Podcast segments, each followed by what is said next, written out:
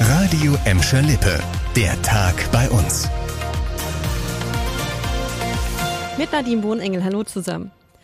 Seit November sind die Kneipen, Restaurants und Bars bei uns dicht und sie bleiben es auch noch bis zum 18. April. Das haben Bund und Länder gestern so beschlossen.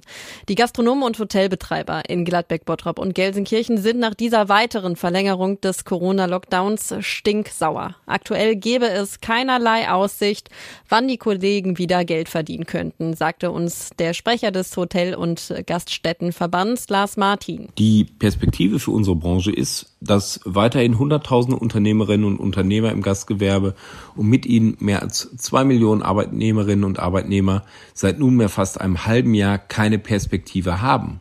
Wir fühlen uns abgeschrieben, verraten und verkauft, im Stich gelassen, hilflos, mutlos und perspektivlos. Der DEHOGA fordert, dass jetzt zumindest die Wirtschaftshilfen verlässlich fließen müssen. Viele Gastronomen und Hoteliers könnten sich den Lockdown nicht mehr länger leisten. Schäbige, verwahrloste Häuser gibt es in Gelsenkirchen viele, die sollen aber so nach und nach verschwinden. Die Stadt Gelsenkirchen reißt drei Schrottimmobilien in Bismarck ab, zwei verwahrloste Häuser an der Robergstraße und ein Problemhaus an der Ferdinandstraße werden gerade entkernt. Die äh, Gebäude waren laut Stadt schon lange verwahrlost und die Umgebung vermüllt. Die Anwohner sollen sich auch immer wieder über diese Häuser beschwert haben.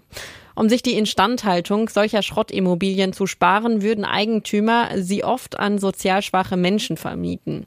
Mit Fördermitteln von Bund und Land will Gelsenkirchen 30 weitere Problemhäuser abreißen oder modernisieren. Wer einen Impftermin in Bottrop, Gelsenkirchen und Recklinghausen buchen will, kann das ab sofort nur noch telefonisch. Die Kassenärztliche Vereinigung Westfalen-Lippe hat in Abstimmung mit dem NRW-Gesundheitsministerium die Online-Buchung vorerst außer Betrieb genommen.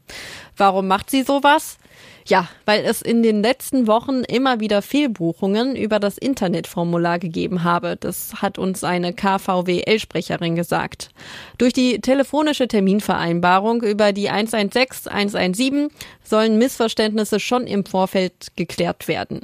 Aktuell können nur Personen ab 80 Jahren einen Impftermin machen. Wer wegen seines Berufes impfberechtigt ist, wird über den Arbeitgeber oder den Berufsverband informiert.